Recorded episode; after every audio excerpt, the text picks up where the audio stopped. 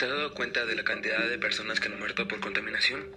Más de 8 millones de personas murieron en 2018 en el mundo por respirar aire contaminado.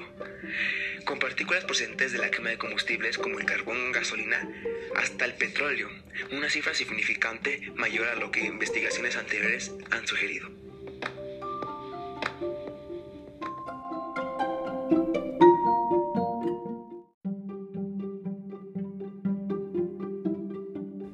Actualmente de las situaciones más graves que abarca la contaminación ha sido en poner en peligro de extinción a los osos polares, pero la mayor parte de basura cae en los mares y océanos. Con todo esto crea una gran temperatura de calor que les llega a los hábitats de los osos polares. Ellos mueren por altas temperaturas, lo que lleva a la extinción de estos.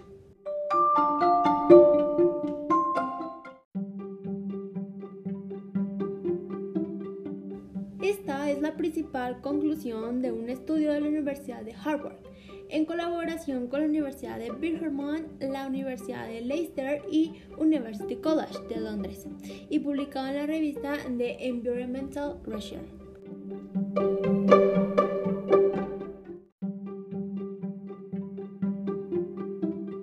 Te queremos decir algunas acciones que tú puedes realizar y ayudar al medio ambiente.